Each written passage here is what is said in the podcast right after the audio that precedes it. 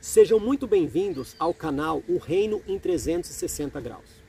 O intuito deste canal não é julgar quem está certo ou errado, e sim ligar um botão de reflexão, um botão de alerta, para que busquemos juntos ao Espírito Santo de Deus direção para fazermos uma convergência em meio à diversidade de opiniões e visões tão diferentes sobre os mesmos assuntos. Jesus chamou 12 pessoas com visões e convicções diferentes Porém, ele conseguiu convergir nele toda essa diversidade. Irei entrevistar inúmeras pessoas envolvidas com o tal reino de Deus, sendo elas pastores, profetas, doutores, missionários, ministros de louvor, intercessores, evangelistas, servos e afins. Ouvindo o que cada um tem a dizer sobre a sua visão referente ao mesmo assunto na intenção de enxergarmos que a diversidade hoje tem trazido divergência para o reino, e isso não é saudável. Sendo assim, busquemos convergir novamente toda essa diversidade em Cristo. Que Deus possa te edificar muitíssimo com o conteúdo deste canal.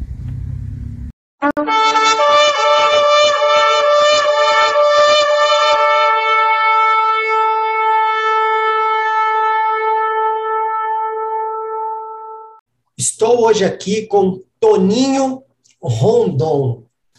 Nos bastidores, gente, eu pedi um título, pedi alguma coisa para apresentar, mas ele falou: me chame de Toninho Rondon, e ponto final. Ou seja, a humildade já me cativou, porque a hora que eu ler a bio dele, vocês vão ver que eu tenho muitos títulos para dar, mas ele preferiu ser tratado como Toninho Rondon. Toninho, muito obrigado pelo por aceitar aí o desafio de estar aqui no canal, cara. Eu estou muito grato e muito feliz. Ô Fabrício, eu que quero demonstrar a minha gratidão pelo convite, por estar aqui com você no Reino 360, para termos realmente um tempo precioso, né? Sou o Toninho e estou aqui à sua disposição para abençoar a sua vida, abençoar a vida de todos os seus telespectadores, que eu acredito que nós vamos conseguir fazer isso, mesmo sendo considerado um herege de Cristo. Amém. Toninho, eu estou muito feliz também porque é, a visão do canal está sendo alcançada. Porque você não faz parte do meu, do meu círculo de amizade, ou não fazia, né? Não sei depois da entrevista como vai ser. É, mas assim, você veio através do convite de um amigo que já participou. Então, assim, como a intenção do canal é ouvir todas as pessoas envolvidas com esse reino de Deus, você veio através disso. Então, eu sou grato a Deus por ter te trazido e grato a você por ter aceito. Mas não esquenta a cabeça, não, viu? Porque nesses últimos dias são aqueles que buscam a verdade que serão chamados de herege. Fica tranquilo, viu? Eu, eu acredito nisso, né? Acredito nisso com número, gênero e grau, literalmente. A gente parece que a gente, a gente vive fora da curva, como a gente falou aqui nos bastidores. A gente está dentro da igreja, mas aquilo que nós queremos, que é a leitura da palavra, a oração, a entrega, o culto verdadeiro a Deus, isso não dá ibope mais. Então você é o errado. Você é o desviado. Eu estou desviado do sistema. Eu estou desviado da hipocrisia. Então, se tiver também, estamos juntos. Então, o, ponto fora da curva, na realidade, é o que faz a diferença, é o que fez a diferença, o que continua fazendo a diferença. Jesus era um ponto fora da curva. Amém. Davi era um ponto fora da curva. Elias era um ponto fora da curva. Eliseu era um ponto fora da curva. Paulo foi um ponto fora da curva. Augustinho foi um ponto fora da curva. Lutero foi um ponto fora da curva. O Fabrício é um ponto fora da curva. Amém. E todo mundo um ponto fora Amém. da curva. Então vamos embora. Acabou. Entendeu? Acabou. Toninho, eu estava até refletindo agora, antes da entrevista, eu estava tentando procurar em algum lugar na Bíblia que fala, e fulano de tal entregou sua vida para Jesus. Cara, não tem. Eu só vi Jesus falar para fulano, segue-me. E seguir é fazer a mesma coisa que eu estou fazendo. Eu vou morrer. Segue-me, eu vou morrer. Ou seja, amigão, você quer seguir a Cristo? Esteja preparado para morrer fisicamente e de forma literal e de forma metafórica. Você tem que morrer para suas vontades, morrer para seus desejos e seguir Jesus. Né? Então, se Jesus foi uma, um ponto fora da curva e a gente está seguindo ele, gente tem que ser o quê? Um ponto fora da curva. Literalmente, literalmente, o seguir a Jesus, o apóstolo Paulo escreveu que ninguém conhece que se passa na cabeça de Deus. Mas nós temos a mente de Cristo. Nós conseguimos ter os mesmos pensamentos que Cristo teve. Nós podemos ter aquilo que passava na mente de Jesus e fazer com que, através desses pensamentos, o reino se manifeste. Então, é, quando a gente fala de seguir a Jesus, né, o pessoal fala de seguir a Jesus, vou entregar a minha vida a Jesus, vou servir a Jesus, eu vou seguir a Jesus primeiro. Jesus ele não quer servo. Deus ele não quer servo. Essa história de servo já foi há muito tempo. O filho pródigo, quando chegou na casa do pai, ele queria ser servo, o pai falou: Não, você é filho. Então, você é filho. Então, através de Cristo, você se tornou filho. Então, agora, um filho que tem direito a usufruir de tudo aquilo que o pai, na realidade, estabeleceu para ele. Né? A mesma mentalidade era do filho que estava dentro de casa, a mentalidade de servo. E ele não desfrutava do, do, dos benefícios da fazenda, das riquezas do pai, porque a mentalidade dele era de servo, não de filho. O pai o repreendeu por isso, dizendo: olha, tudo que é meu é seu, você não desfruta porque você não tem ainda essa visão, essa consciência de que eu sou seu pai. E o filho pródigo, da mesma forma, quando ele voltou, ele quis ser servo e foi recebido como filho. Então, eu acredito que seguir a Jesus hoje, né, quando Jesus disse, me segue, ou seja, pense como eu pensava ok? Como eu penso a seu respeito, o que meu pai pensa a seu respeito, você também tem que pensar. E a partir daí você, de certa forma, vai conseguir realmente viver o reino a qual eu vim trazer de volta para vocês, que era algo que vocês tinham lá no Éden, que Adão perdeu no Éden, que vocês perderam direito, eu vim trazer novamente a luz, a clareza disso para que vocês possam viver. Né? Eu acho que essa é a maior dificuldade da igreja contemporânea hoje viver o que realmente precisa ser vivido. Toninho, a gente vai fazer uma pergunta que vai falar da importância disso, né? Porque as pessoas não leem a Bíblia. Como que elas vão saber o que, que Jesus pensa? Cara, você sabia que o maior problema das pessoas é porque elas leem a Bíblia? As... É, por isso que eu falando, eu vou chocar muito vocês aqui. Não pode, tá? pode chocar, amigão. Pode porque, chocar. O que acontece? Às vezes, quem não lê a Bíblia, acaba não lendo a Bíblia, tem mais experiências em Deus, né, através dos seus momentos de sinceridade, de verdade, do que aquelas que já leram a Bíblia de capa a capa, quatro, cinco vezes, né? É, eu sempre digo a respeito da Constituição da Bíblia. É, tudo que está na Bíblia, para mim, é sagrado, é divino, divinamente inspirado, tá? Creio antes que alguém chegue e fale aqui é, que eu estou falando alguma coisa que ah tá, tá, tá botando em xeque aquilo que está na Bíblia. Não, eu creio, né? É, como hoje o mestre escritura sagrada, a gente estuda tudo. E a gente sabe, na realidade, que a Bíblia ela foi reeditada várias vezes e muitas coisas foram mudadas, ok? Então, quando você pega e tem informação, quando você tem dados, quando você tem material, para trazer a verdade para você, do mais próximo do original, você encontra coisas aqui que você falou, opa, peraí, deixa eu segurar as pontas aqui, porque é, eu, o que eu pensava, o que me ensinaram não é bem por aí, ok? Então, por que, que eu digo que, às vezes, as pessoas, é, é, é às vezes, o mal delas não é só em não ler a Bíblia, mas ler a Bíblia. Bom, a Bíblia foi um livro constituído durante um período em que a igreja estava entrando dentro de um sistema de paganismo, né? A gente sabe que quem, na realidade, deu comando para constituir a Bíblia foi o imperador romano, um dos mais terríveis, dos mais profanos da história do, do Império Romano, que foi Constantino, né? Na, no primeiro século, no segundo século, né, por volta de 145, mais ou menos, teve um cara chamado Marcião da Turquia, que quis criar a primeira Bíblia. Foram dez capas do apóstolo Paulo, se não me engano, o Evangelho de João, e ele fez a primeira Bíblia.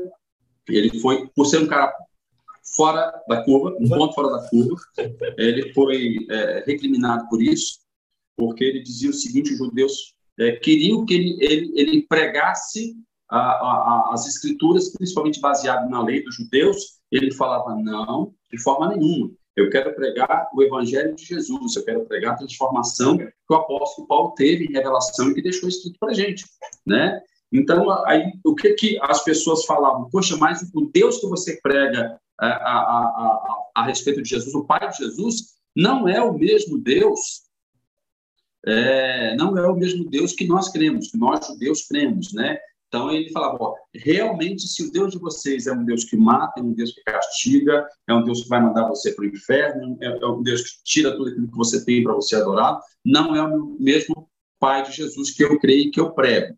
Então ele, ele acabou recebendo o título de agnóstico por isso, né? Ele passou, é, ah, é de onde surgiu o gnosticismo. Né? Então, ele é considerado o pai do gnosticismo, né? mas de uma forma muito injusta, tá, Fabrício? Na verdade, é porque ele queria trazer o seguinte, gente, a partir de agora estamos vivendo a era da graça. Vamos embora viver a era da graça, né? Então, ele conseguiu constituir uma Bíblia baseado é, da nova aliança em diante. E aí Constantino falou, não, a gente não. Vamos fazer o seguinte, vamos pegar todos os livros aqui. Então, dentro da Bíblia, a gente tem doutrinas judaicas, né, diante de uma lei que foi montada como constituição para o povo judeu, não tem nada a ver com a gente como igreja. A gente tem na Bíblia, é, vou dar um outro exemplo aqui, nós temos paganismo dentro da Bíblia, como ensino também em alguns momentos, ok? Nós temos islamismo dentro da Bíblia, também constituído. Aí, uma certa vez, minha esposa falou o seguinte: Poxa, seria muito mais fácil quando a pessoa se converte, se ela tivesse um direcionamento dizendo o seguinte: olha, daqui para trás falou a respeito de Jesus e que ele viria para estabelecer a nova aliança, ok? Você vai receber apenas como informação, ok? Mas daqui para frente é o que você precisa viver como igreja, como noiva de Cristo. Então, a partir da nova aliança em diante, né? E é isso, na realidade, que implica um pouco, Fabrício, porque as pessoas dizem, ah, mas está na Bíblia.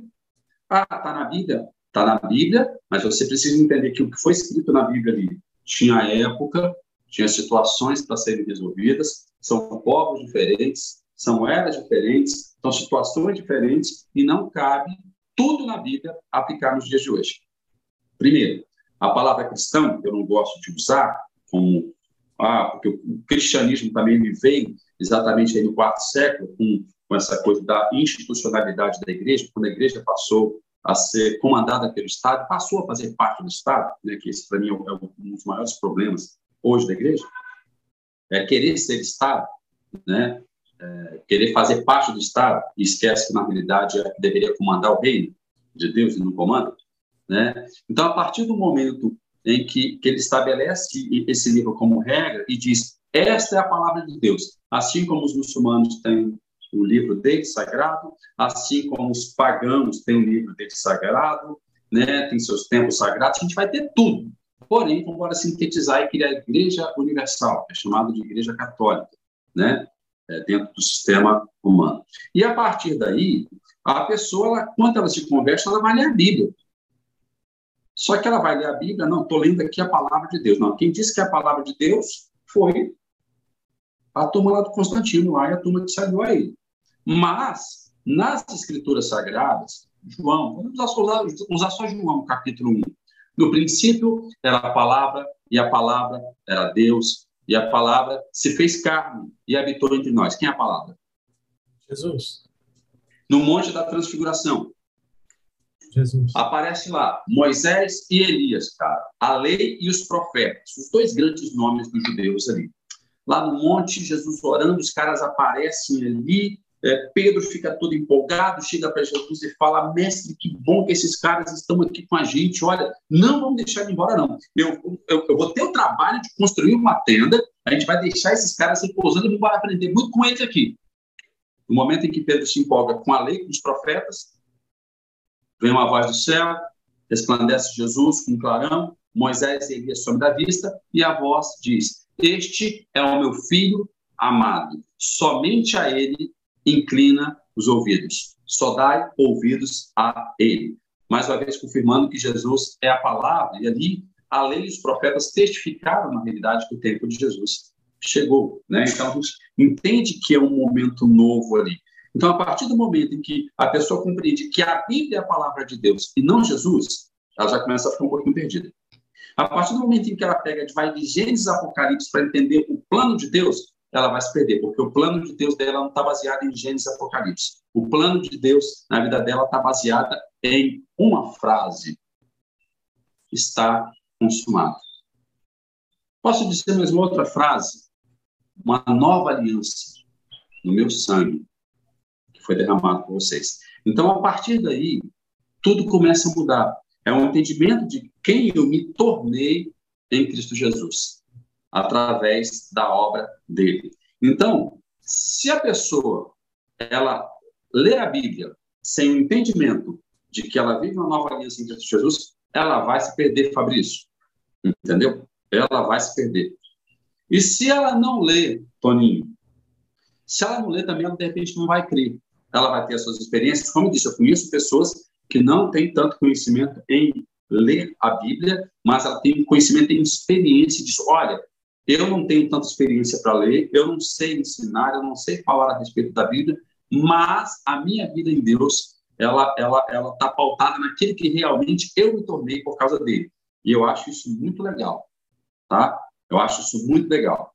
Eu sempre fui muito, muito curioso em tudo desde novo. Já fui expulso de sala de escola dominical, cara, por questionar, por estudar. Pega a revista, você estuda a revista e chegava na, na, na bendita escola dominical, o cara queria ensinar algo completamente diferente quando você arruma entrar na lição.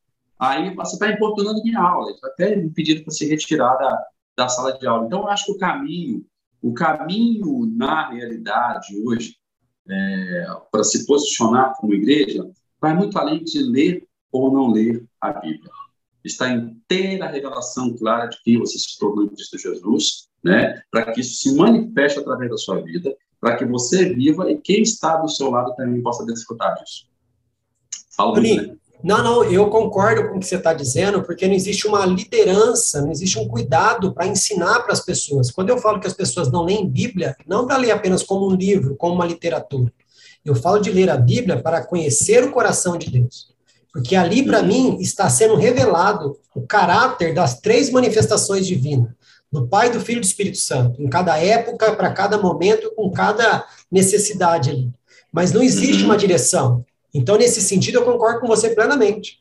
E você que está nos ouvindo já viu de onde que a gente, não, como, aonde que a gente está colocando esse menino aí, né?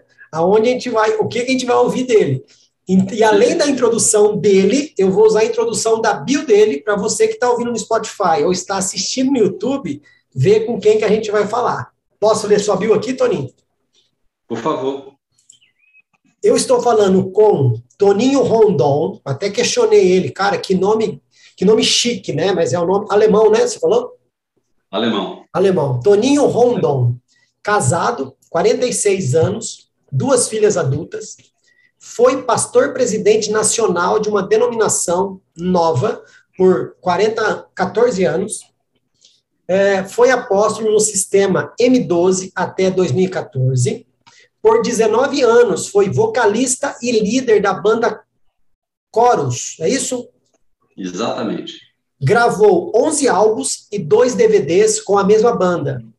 Hoje, na música, tem uma carreira solo como pseudo Toninho Rondon, com nome chique, jornalista, consultor, mentor político e empresarial. Mestre em escrituras sagradas por Yad Hashmoná. Yad Hashmoná. Jerusalém, Israel, e atualmente não está pastoreando, apenas realizando conferências, seminários e dando mentoria para um grupo de alunos espalhado por mundo afora. Faltou alguma coisa? Não, tá certinho. E eu, tinha um monte, né? e eu tinha um monte de título para dar para o menino, mas ele falou assim, Toninho Rondon. Então eu vou respeitar Toninho Rondon. A hora que eu for fazer a postagem, eu vou colocar no mínimo um cantor lá, né? Pelo menos um, um cantor Ô, Toninho, só uma pergunta, mas é cantor do tipo que se pedir uma palhinha rola ou é aqueles cantor que. Não. Não rola. Rola, rola? Comigo não tem essa não. Ô, Toninho, então deixa pro povo, é só um refrão do seu novo trabalho, cara, aquela voz de trovão assim, ó. Eu, eu posso pegar o violão? Pode, pode. Deixa eu pegar o. Tá no pode, pode, pode. Ai, cada dia aparece um e cada dia é uma dinâmica aqui, filho. Sinta-se à vontade. Vamos lá. O novo trabalho, você sabe qual que eu tô falando, né? O que tá rolando no Instagram, o que tá rolando no YouTube, já vamos fazer um merchan aqui já.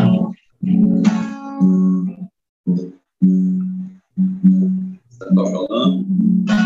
Não sabia que era um violão antes, depois foi um violão antes. O refrão dela é esse aqui. Eu sou a casa que você foi preparar.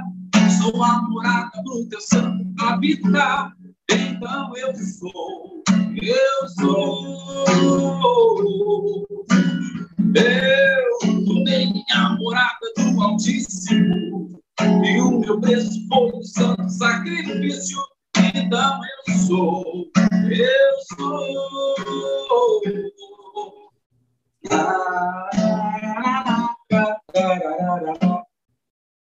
É isso aí, ó. Deixa ele do lado. Toninho, já faz o merchan aí, já deixa o canal do YouTube para o pessoal acompanhar lá, o Spotify. E aí, depois, se quiser, também eu posso pôr nas postagens lá, sem problema nenhum. Então, é, as minhas redes sociais, todas elas, é Toninho Rondon. O Rondon é R-O-N-D-O-W, né? É, tem a ver com o Rondon, ele tem, tem a ver com o Rondon. O nome Rondon ele foi em homenagem ao sobrenome dos Rondons, caso do Marechal.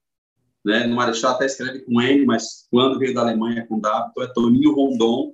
É, Instagram e Facebook é Toninho Rondon Oficial. O YouTube é Toninho Rondon, só você digitar que vai encontrar o meu canal é, Spotify, Deezer, tudo Toninho Rondon. Beleza? E até quero falar aqui, Fabrício, é, eu tenho um curso de 19 horas chamado Vivendo pela Graça, Teologia Fora da Caixa, é, que eu estou disponibilizando gratuitamente no YouTube. Já tem dois módulos. Estou seguindo lá, viu? Estou seguindo lá. Hoje é o, terceiro, é o terceiro módulo, né? Então, é, e lá eu acabo falando apertamente sobre um bocado de coisas, literaturas, por exemplo, que que inicialmente algumas estavam aqui na Bíblia e foram tiradas depois, depois do, do, do sétimo século depois de Cristo, é, elas foram tiradas e que algumas até disponibilizo lá no, no, no, no, grupo de Telegram que eu indico lá no, é, nos vídeos para que as pessoas tenham acesso a, a essas informações aí. Então, é me seguindo aí na minha bio do Instagram, se você clicar lá, tem um link que vai para todos os canais, vai canal de Telegram, vai para YouTube. É, então, tá, tudo, tudo. tá tudo num lugar linkado. só. A gente, a, gente, a, gente, a gente faz o merchan do, do Instagram e do Instagram vai tudo para tudo quanto é lugar lá. Exatamente, exatamente. Beleza? Toninho, vamos começar nossa peleja aqui da, da sabatina? Ah, e só te falar, não esquenta a cabeça, você foi expulso da sala da escola dominical. Eu fui convidado a me retirar de um curso seminário teológico de uma faculdade teológica. Por quê? Porque eu questionava. Toninho, eu entendo o que você disse a respeito de ler a Bíblia. Eu sou um aficionado em leitura bíblica e eu não sou melhor que ninguém por ler tanto, mas não é qualquer coisa que entra aqui. Tem uma barreirinha aqui. Ah, porque fulano não está escrito dessa forma. Tem contexto, tem época, tem tudo, tem todo o propósito. Mas, ah, fulano, mesmo que seja no Antigo Testamento, aí fulano falou tal coisa. Não, não falou, não. Acabei de perguntar para você, tem algum lugar na Bíblia que fala que, ah, entregou a vida para Jesus? Não tem. Mas é o que é pregado hoje, né? Mas amém. Então a gente está no mesmo barco, você foi expulso lá, eu já fui expulso aqui, então tamo junto. Esquenta a cabeça. Jesus foi expulso da sinagoga, não esquenta a cabeça, não. Ele foi expulso da terra, pô, mataram ele. Foi, foi. Mas ele, ele, foi, mas deixou, deixou algo mais poderoso aí para nós, né? É. É! Se de forma visível você está achando que estava ruim, então eu vou deixar algo invisível, que você não vai entender e vai estar trabalhando do mesmo jeito. Mas beleza. Exatamente. Toninho, antes de começar as perguntas, eu quero só dar uma dica. Porque, assim, tem muitas pessoas que vão vir aqui por causa que são seus seguidores. Tá? Então, elas não, não assistiram as outras entrevistas. Se quiser, pode também maratonar, não tem problema. E como elas não viram as outras entrevistas, o que eu estou dizendo é o seguinte: vai ter umas perguntas que vai ter referências bíblicas. E a gente não vai parar para ler cada referência, e não é porque a gente não dá valor, viu, gente? É porque a gente quer enxugar o tempo, quer que seja algo agradável para você no sentido de tempo. Mas você no Spotify e tanto no YouTube, você pode dar uma pausa e lá ler a referência, né, Toninho?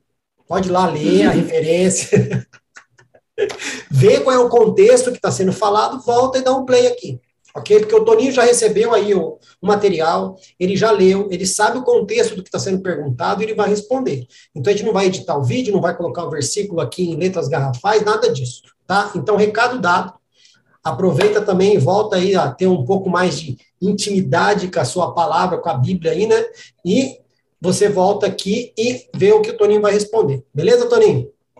Beleza pura, vamos lá. Recado dado. Primeira pergunta, Toninho Rondon. Quais impactos as divergências teológicas têm gerado no reino de Deus, no mundo em nossos dias, e qual é o papel da teologia na vida da Igreja de Cristo? Vamos lá. Cara, as divergências sempre vão existir e sempre vão impactar. Né? É, como eu disse aqui, acho que a maior foi em 313, no Concílio de Nicéia, onde começou a maior divergência da igreja. A igreja deixou de atuar com o poder do Espírito Santo que habitava nos irmãos é, para viver mais um sistema religioso baseado no poder e domínio do homem. Então, de lá para cá começou essa divergência, né? A gente vê Agostinho tentando trazer, na realidade, a igreja o posicionamento dela, é, que é estar em Cristo, e até certo ponto, por mais que ele foi canonizado pelo sistema religioso, né, foi considerado como santo, essa coisa toda, mas ele foi um cara muito perseguido. Depois a gente teve Lutero, que teve sua parte importante, que também divergiu em, em, em ensino, em pensamento, em palavras, em, em pregações. A gente vê ah, o calvinismo, o arminismo, e por aí vai. Agora a gente tem pentecostais, neopentecostais, tradicionais, e por aí vai. É, vários títulos que vão surgindo, e cada um entende da sua forma, prega da sua forma e fala da sua forma. O ele perde com isso. Né? Novamente dizendo, porque é, o que acontece hoje? Em, dois, em 2014, é, eu sempre fui um pregador gracista.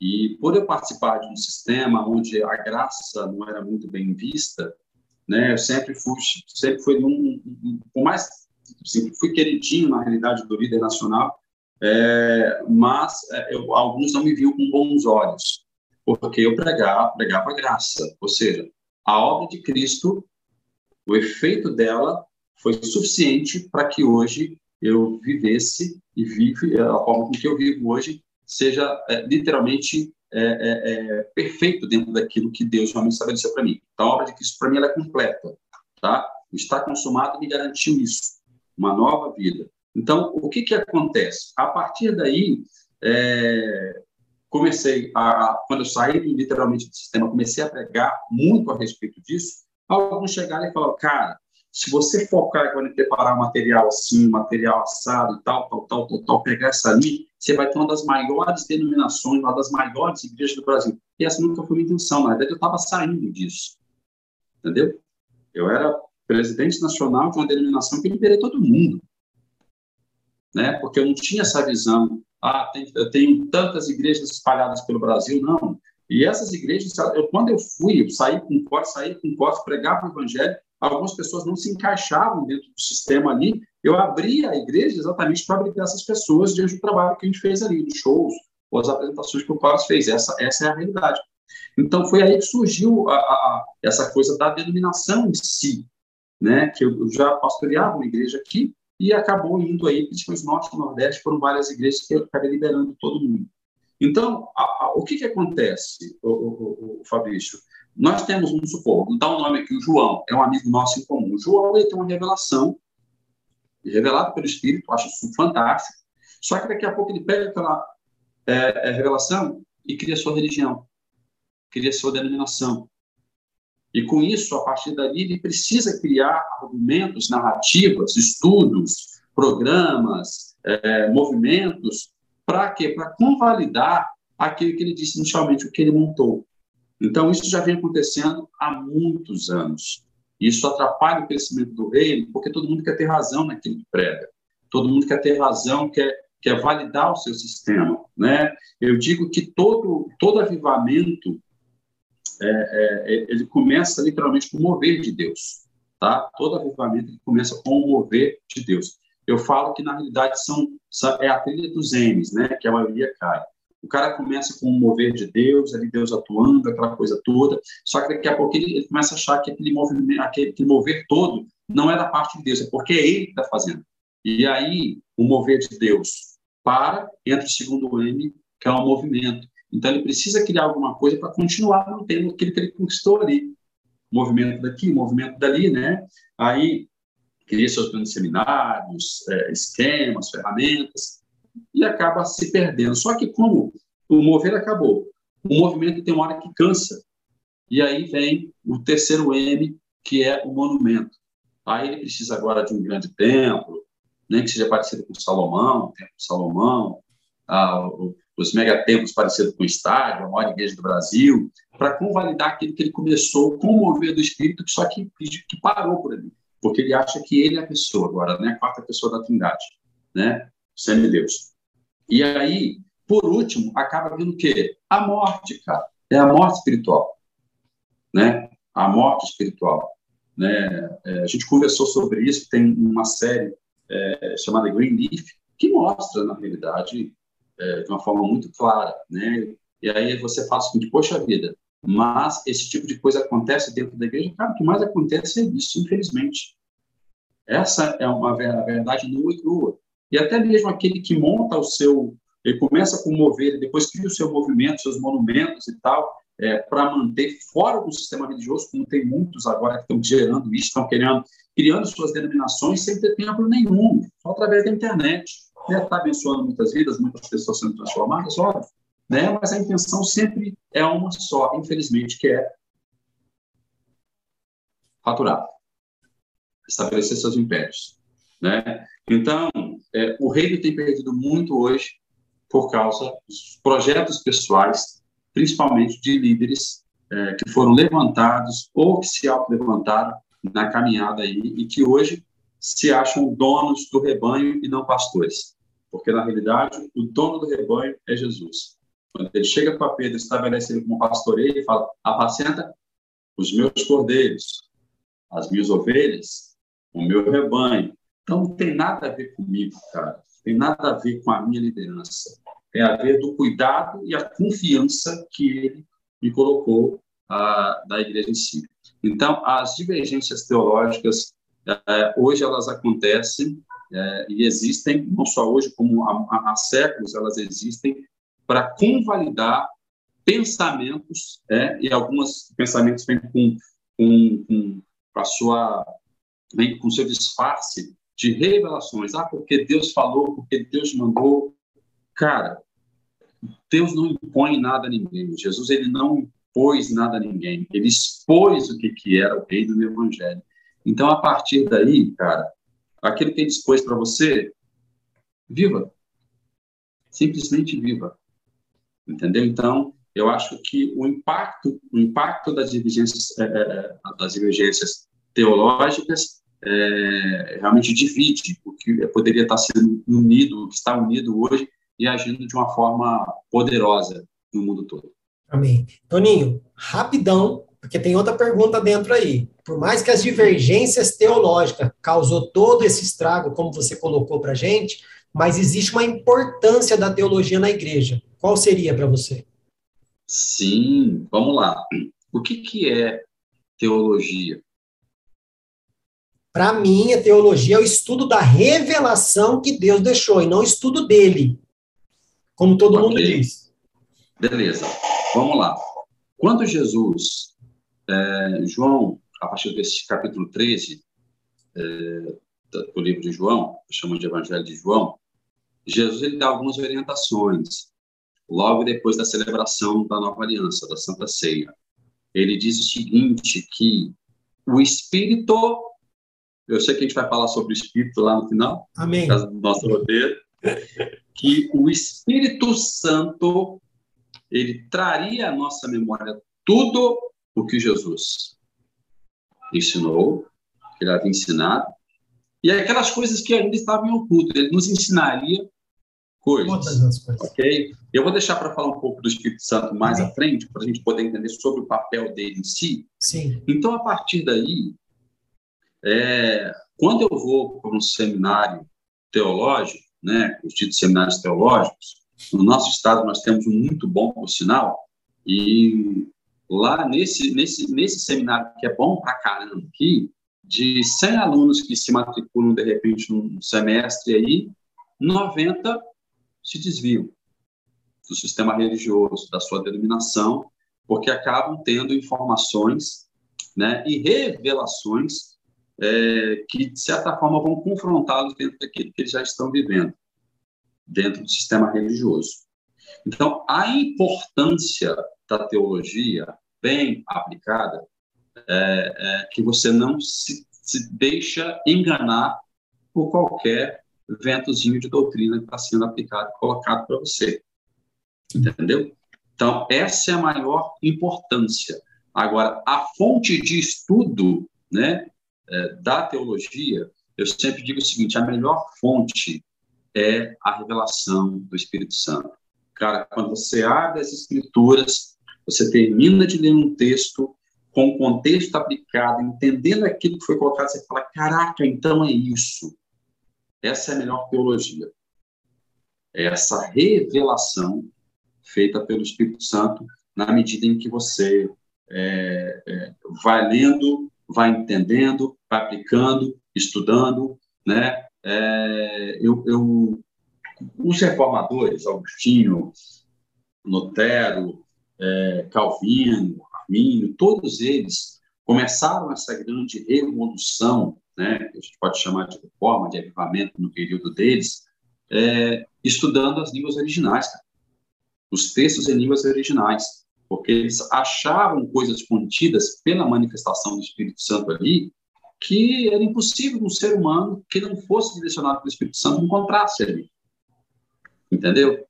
Então, eu, eu, por exemplo, eu tive experiências de revelação em 2010, quando eu fui a primeira vez para Israel para estudar, é, eu tive períodos ali de revelações, cara, que eu falo, eu não posso soltar isso agora, eu não posso falar a respeito disso aqui, não tem lógica, e muita coisa ainda não tinha nem base nas escrituras por causa de não, de não estudar o texto original. Quando você vai para o original, você fala, não, agora está claro para mim. Agora está muito claro, né? Porque a partir do momento em que você começa, volta a falar aqui novamente sobre a obra de Cristo, a nova aliança. Eu acho que o grande divisor de águas na vida de todo crente é ter o um entendimento da nova aliança em Cristo Jesus. O que ela foi, o que ela representou no mundo espiritual, qual o posicionamento que ela te colocou e o que você se tornou através da nova aliança. A nova aliança, para mim, é um filtro. Tudo que for lido, de tudo que for lido, na Bíblia ou fora da Bíblia, não tiver de acordo com que a nova aliança foi estabelecida, de acordo com aquilo que ela estabeleceu na minha vida, não faz sentido para mim. Aí, como é um filtro, o que, que acontece? Falou, opa, peraí, esse texto tem alguma coisa errada aqui. Não que o texto está errado, mas a edição, a tradução, tem alguma coisa que está faltando aqui, porque nem no contexto acaba batendo. Não sei se você já leu aí na Bíblia, você começa a ler um negócio e fala, como é que eu isso?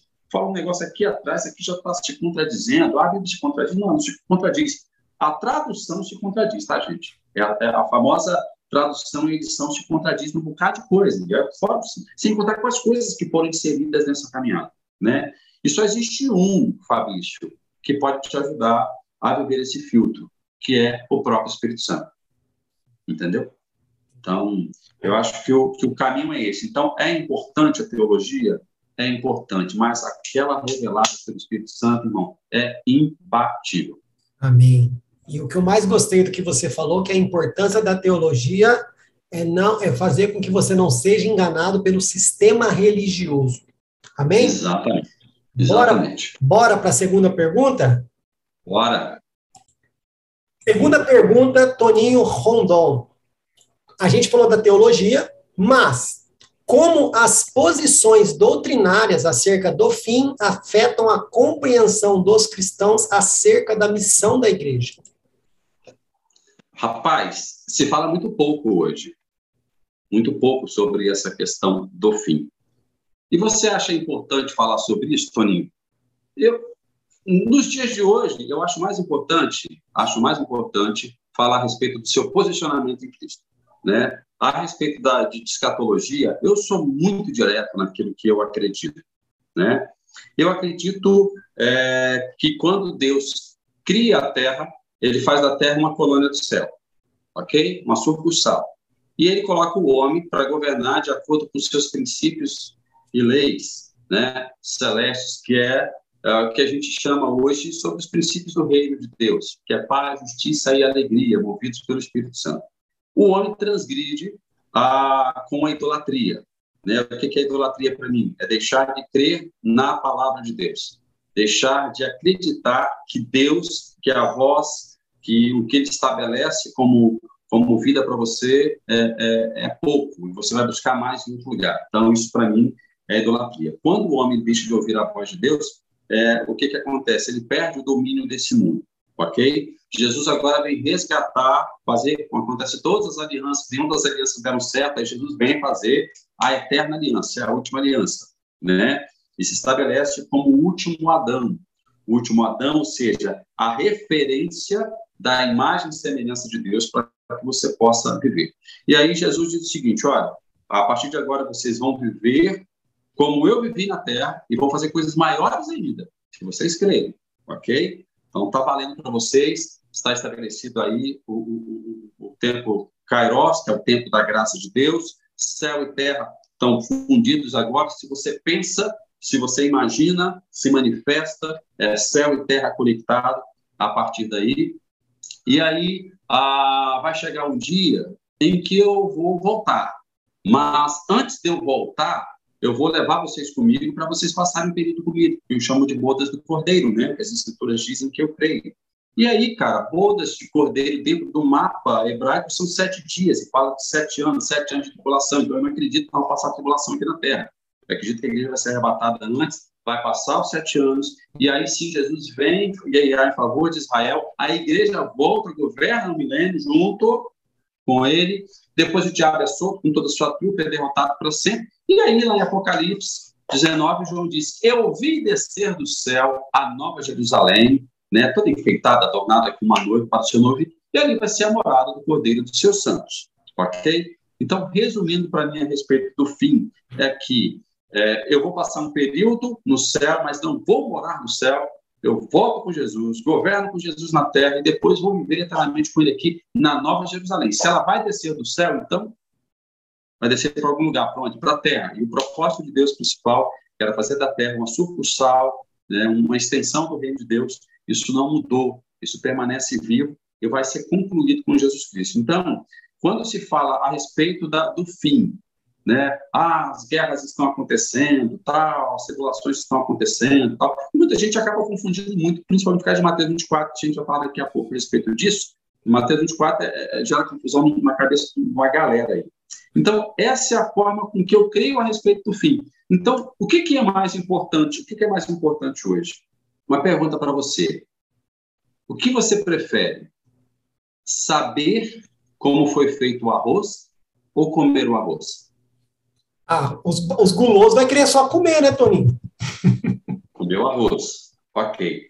É o seguinte, você quer saber aonde, de onde veio esse arroz, de qual plantação, de qual localidade, ou você prefere dizer, nossa, que arroz gostoso? Ó, você está perguntando para o cara errado que está tentando mudar alimentação. Então, hoje, como eu sou muito voltado para os orgânicos, não estou falando de veganismo aqui, nada disso. Os extremos, para mim, não okay. funciona. Mas no meu caso, eu preferiria saber de onde veio o arroz, sim. Se tem agrotóxico, se não tem, se é orgânico, se não é. Mas tem um povo que não, só quer comer. Eu, eu entendo onde você quer chegar, entendi onde você quer chegar. Porque o, o que acontece? Quando nós falamos a respeito das visões escatológicas, né, divergências de, de, de, de, de visão escatológica, então é o seguinte, irmão, é, eu compreendo dessa forma, passei a minha visão daquilo que eu acredito. Mas se você pensa diferente, se você acredita que você vai passar aqui metade da tripulação aqui, ou se você vai passar a tripulação toda aqui, ah, ah, ah, se eu vou morar no céu, se eu não vou morar no céu, cara, foco é o seguinte: existe uma eternidade preparada para mim e para você. O arroz pronto. O arroz pronto é a eternidade com Cristo. Esse é o seu foco ok? Então, ao invés de se preocupar na realidade se vai ter tribulação, se você vai ser perseguido, se vai precisar pegar em armas, se vai precisar, vai, vão degolar sua cabeça por, por amor a Jesus, ou por você negar Jesus, se você não negar, vai cortar a sua cabeça, não fica pensando nisso não, irmão. Fica pensando na, no arroz pronto, é na eternidade. Se ele vir e levar você, arrebatar você antes, ou depois, ou no vir, ou se você morrer antes, então é seguinte, existe uma eternidade preparada para mim, o arroz está pronto, eu vou chegar e vou comer. Então, a gente fala, eu falo muito pouco a respeito de escatologia, porque eu acho que não faz muita diferença saber sobre escatologia, não. Sabe? É, tem muita gente que quer saber escatologia, mas não sabe, como eu disse, não sabe, não, se, não sabe o que ele se tornou através de Cristo Jesus. né? Então, o foco é quem eu me tornei, quem eu sou, quem eu sou em Cristo Jesus. Pô, tem um cara então, cantando. Essa é a grande pergunta. Tem um Oi? cara cantando uma música com essa frase, eu sou. É, exatamente, exatamente. Eu acho que essa, esse é o melhor caminho para esse entendimento aí, entendeu? Amém. Ô, Toninho, outra coisa que você falou que é importante frisar: nem todo mundo vai comer esse arroz, né? Nem todo mundo vai comer arroz. Porque então, a, a gente... maioria dele. Porque, é porque é vegano. Brincadeira. Ah, eu quero saber de onde veio o arroz, se tem agrotóxico. Tipo assim, a graça de Jesus, ela foi feita para todos aqueles que quiserem sentar na mesa e desfrutar, tá? É, entenda que a graça não é libertinagem, beleza? Sim. É, a partir do momento em que você diz, eu vivo pela graça, eu reconheci a graça de Deus na minha vida, a primeira coisa que acontece é a transformação. E a transformação é de dentro para fora. Não é de fora para dentro, não. De dentro para fora. São as suas atitudes, são os seus atos, a sua forma de pensar, a sua forma de agir. Conforme você pensa, você fala. Conforme você fala, você age. Então, acho que o caminho é por aí. É isso que eu quis dizer. A pessoa que não foi transformada, então não vai comer esse arroz. Não, não tem Porque, como. Toninho, eu aprendi uma coisa, se eu só fazer um gancho rápido aqui, a gente já vai para a terceira pergunta. Eu aprendi uma coisa, mas assim, que nem você falou, a revelação é fantástico. Não precisei de um seminário, não precisei de conferência, não precisei de nada disso para entender. Você sabe que você está vivendo a graça de Cristo quando você age com graça. Uhum. Exemplo: se eu pudesse escolher, Toninho, entre viver na lei e viver na graça, eu preferiria o olho por olho, dente por dente. Porque o nosso coração é assim. Você me deu um tapa na cara, então eu soco você, eu te mato. A graça é diferente. Você levou um tapa, você tem que dar outra face. Na lei, se você fosse pego em adultério e tivesse testemunha, você era julgado e condenado. Hoje, se você uhum. pensar, você já adulterou. Então a graça, ela tem muito mais responsabilidades para mim, né? E você, se você não estiver agindo com graça com as pessoas, não adianta você falar que vive no período da graça. Se você não Sim. agir com graça, amigão, não adianta, Tony. É que nem você falou, como que você pensa, como que você fala e como que você age. Mas hoje a houve a transformação da mente, como Paulo fala, renovai-vos pela transformação do vosso entendimento. Uhum. Só que isso não é pregado porque não dá ibope, concorda? Concordo, concordo. Isso é Romanos 12, 2 é muito forte, tá? É forte demais. Eu não, vou, eu não vou nem entrar aqui no Romanos Não, 12, não vai 2, entrar, não. A gente vai ficar uma hora falando só sobre Romanos 12, 2 aqui, porque eu falo quatro, cinco horas só sobre Romanos 12, 2, Mas eu, que, eu... que é grande chave para todo crente também. Mas eu tenho uma, uma nova temática para o canal e você pode voltar para falar somente Romanos 12, 2. Depois a gente conversa sobre isso. Vamos, vamos, vamos falar muito. Tá? O interessante de dizer quando eu falo de graça, tá, Fabrício? Graça é sentido literal, que é o favor merecido. Através da graça, Deus me dá aquilo que eu não merecia, né? Como a visão da misericórdia. Ah, o crente, ah, estou vivendo pela misericórdia. Irmão, não existe misericórdia mais para crente. A misericórdia do crente já foi estabelecida quando Jesus morreu na cruz. Ou seja, Deus te livrou daquilo que você merecia, misericórdia. Graça, te trouxe aquilo que você não merecia. Então, a partir daí, hoje, é, a graça, viver pela graça, é, é a parte fundamental para a nossa vida hoje. Mas você dá valor a essa graça que você recebeu, né? Claro. Você não claro faz dela uma libertinagem, como você acabou não. de falar, e como estão pregando por aí, né? Ah, é graça, é, não, não precisa fazer nada, não precisa dar testemunho, não precisa respeitar. Aqui, ó. Não, isso não. A graça gera transformação. Entendeu? Amém. Vamos lá, então, Toninho. Terceira pergunta, senão a gente vai fazer de um podcast, a gente vai fazer aqui um, uma vigília. Terceira pergunta, Toninho. De acordo com Mateus 24, 12, o esfriamento do amor é resultado da multiplicação do pecado. Com base nesse fato, devemos aguardar avivamento ou apostasia? Primeira coisa, esse versículo não é para o nosso tempo. Mateus 24, até ali o 28, do 1 ao 28, é um texto voltado para um período que já aconteceu, que foi aí é, década de, no primeiro século, 68, 69, destruição do templo em Jerusalém, né, perseguição. Então, na realidade, essa, essa, essa multiplicação da maldade, ela está focada naquilo que os romanos fizeram com os judeus, ok? É uma profecia que já foi cumprida. Então, o que, que acontece? Aí, se você é cristão, judeus e cristãos, os cristãos começaram também a ser muito perseguidos nesse período, porque estavam crescendo demais. Aí é o seguinte: se você não negar que você não é cristão, ou cristão, ou seguidor do caminho, né? se você é um seguidor de Jesus, se você não negar, vamos te jogar aí na, na, na, nas arenas com leões, vamos matar, vamos cortar sua cabeça, vamos pendurar você numa cruz. Então, o que, que acontecia? A partir dessa pressão, a partir desse momento é, é, em que as pessoas sofriam esse tipo de ameaça, muitas delas diziam: não, eu não, não sou seguidor de Jesus. Eles negavam a Jesus. Então, isso é a mesma coisa de esfriamento de amor. Então, quando se fala em Mateus 24, né, até, o, até o versículo 28, para os nossos dias hoje, eu sempre digo o seguinte: não é para o nosso tempo. Isso é um, um, uma profecia de Jesus que aconteceu entre o período de 65 até 78, né, depois de Cristo. É, então, é, eu acho que não cabe para a gente hoje. A partir daí, na realidade, cara, todos os dias existe esfriamento. Esfriamento de amor, à torta e à direita, por todo tipo de crente que você imaginar, entendeu? Essa é a minha visão é, relacionada a essa, essa, essa questão é, da, da pergunta que você colocou, né? É, e se a gente for analisar relativo relacionada hoje, cara, no, no, no período da, da, Idade Média, nossa, os cristãos matavam em nome de Deus. Muita maldade. Não tinha amor, cara. Não tinha amor. Entendeu? todo tipo de cristão nesse período aí da Idade Média matou muito. Muitos ainda continuam matando. Se você for na África hoje, e eu vi testemunhos de pastores cristãos, evangélicos na África, agem como bruxos. Mandam matar as crianças que nascem com deficiência, que é maldição, né, que existe espírito maligno, então tem sacrifício de criança, então tem coisas pesadas. Então, porque a gente está aqui no Brasil, não vê muita coisa. A gente fica assustado com as coisas que acontecem aqui, mas tem muitas coisas acontecendo fora também que não são levados levado em conta. Então, é, é, isso, é, esse versículo estabelecido para aquele período, mas que acredito que até hoje se passa por esse, por esse aumento de maldade né, e acaba esfriando o amor de muitos. Cara, engraçado, né? O cara, o cara tá lá pregando evangelho, o poder do evangelho, aí uma criança nasce com, nasce com deficiência, ao invés do cara buscar o poder do evangelho para curar essa criança, para glorificar o nome de Deus, ele prefere matar, porque é maldição. Jesus. Exa exatamente, é nessa, nessa pegada aí.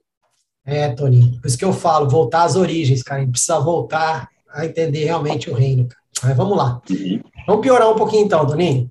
Quarta pergunta. Qual sua visão sobre a teologia do domínio? A igreja deve ser soberana sobre as áreas, todas as áreas de influência no mundo? Qual a relação desta afirmação comparada aos textos de Mateus 16, 18, 20, Efésios 3, 10 e Efésios 6, 12? Tá. Qual igreja? Oi? Igreja em que sentido? Igreja é. de pessoas, denominação? Ah, aqui, aqui, vou ser bem sincero com você, você pode fazer um paralelo com a instituição e um paralelo com a igreja, a noiva. Aí fica a seu critério. Tá? Vamos lá, foi feito, foi feito um levantamento é, há uns seis anos atrás de todas as igrejas cristãs. Quando eu falo cristãs, eu, eu católicas, evangélicas, né, protestantes de forma geral. Foi feito um levantamento de patrimônio financeiro. Se todos vendessem os seus bens, todos vendessem os seus bens e depositassem em um local para ser distribuído à população do mundo, acabaria com a pobreza no mundo. Tá? Isso só as riquezas das igrejas cristãs, evangélicas, católicas e por aí vai. Então, é, a partir daí, eu entendo que existe um domínio, só que é um, um domínio, como é que eu, qual palavra que eu posso usar aqui para as pessoas não se sentirem ofendidas? Ah, vou usar mesmo, um domínio tirano. Pronto é um domínio tirano, aonde impérios são montados é, e estabelecidos é, de acordo com pensamentos e projetos de alguns homens, de alguns líderes. Sobre a respeito do domínio a qual Jesus disse que Paulo escreveu, cara, eu acredito muito nele. A música que eu sou fala a respeito disso. O domínio da igreja pessoa, de manifestação, sabe? A manifestação através de acreditar na bondade de Deus, manifestando a sua gratidão por aquilo que Ele já te entregou. Eu sempre uso é, é, o milagre dos cinco pães e dois peixinhos, para mim é muito poderoso, porque cinco pães e dois peixes para alimentar um daréu de pessoas, né? E Jesus sempre a única atitude de Jesus foi traga a mim porque eu vou agradecer. Ele agradeceu e falou: toma, agora distribua, dá comida para o povo. Isso é domínio, né? Vamos lá. A palavra domínio também para mim cabe ao evangelho. A boa nova de Jesus é o seguinte: eu estou reconquistando domínio para vocês. É, vamos embora juntar aqui alguns textos, né? Nos minutos finais de Jesus, antes da ascensão ao céu, ele diz o seguinte: todo poder e autoridade, domínio, foi-me dado, foi-me dado céus e terra. Ok? Rachamaim, no grego, universo. Todo o poder do universo foi entregue a mim. E de, portanto, pregar esse evangelho a toda criatura e criação. Esse é o original. Então, ou seja, qual o evangelho? Que todo poder e autoridade foi entregue a mim e que agora eu estou conferindo a vocês. Esse é o domínio da igreja. Ok? Agora é o seguinte: para que você tenha uma resposta de Deus, o domínio tirano diz o seguinte: se você não agradar a Deus, Deus não vai te responder. E usam muito Hebreus para falar. Ora, sem fé é impossível agradar a Deus. Ah, cara, é, é, é, é tão complicado falar a respeito disso, porque o filho pródigo, ele não precisou agradar o pai, o pai simplesmente o recebeu. Eu vou usar sempre a palavra filho pródigo, porque para mim é muito forte. Ele chegou para o pai, me perdoa, claro que te perdoa, toma aqui tudo. Uhum. E ele chegou com fé para ser servo e foi recebido como filho. E o texto de Hebreus, ele diz o seguinte, no original, é, é, rei e Pitsui são duas palavras do hebraico, quando foi traduzido, sem fé você vai agradar a Deus, não existe a palavra agradar ali. A palavra no hebraico é, é rei e Pitsui, é possuir a compensação. Aí eu vou traduzir novamente o texto. Ora, sem fé é impossível possuir a compensação de Deus, pois todo aquele que dele se aproxima deve acreditar, deve crer que ele é bom para te presentear. Aí fez mais sentido para mim. Então, o domínio tirano diz o seguinte: se você não fizer, você não tem. O domínio estabelecido por Jesus é: se você crê que eu fiz e entreguei para vocês escutarem, vocês vão ter. Entendeu? Então, se a igreja, se a, a, a Paulo escreveu que a criação é geme pela manifestação dos filhos de Deus. Toninho, isso é para agora? Sim, isso é para agora. Sabe? É para agora. É a, você estabelecer a bênção que Jesus que está em você através de Jesus para a criação. Entendeu? A ciência comprova isso hoje, Fabrício. A ciência comprova isso hoje. Quando você é consciente de, de quão abençoado você já é, você estabelece essa bênção para a criação.